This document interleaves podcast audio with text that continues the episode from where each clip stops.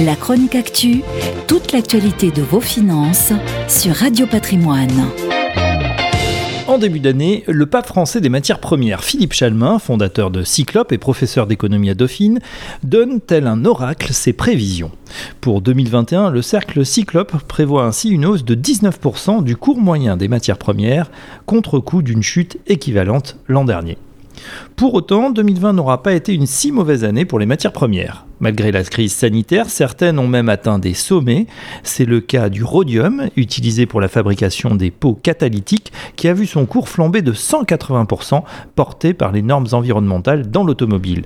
Derrière, le prix du palladium s'est envolé, lui, de 43%, sans oublier l'or, valeur refuge traditionnelle en temps de crise, qui a gagné 27%. La tonne de cuivre, marqueur de l'économie mondiale, a plongé à 4600 dollars avant de remonter autour des 8000 dollars.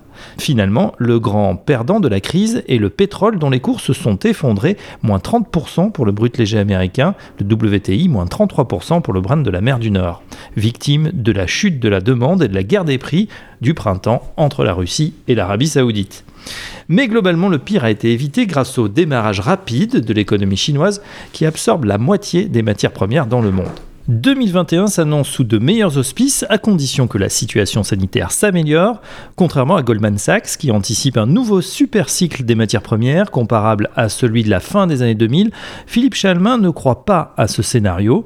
En revanche, il souligne la prise de conscience climatique qui influe sur la stratégie des entreprises. Le nouveau cycle des matières premières sera donc sans doute lié à la transition écologique.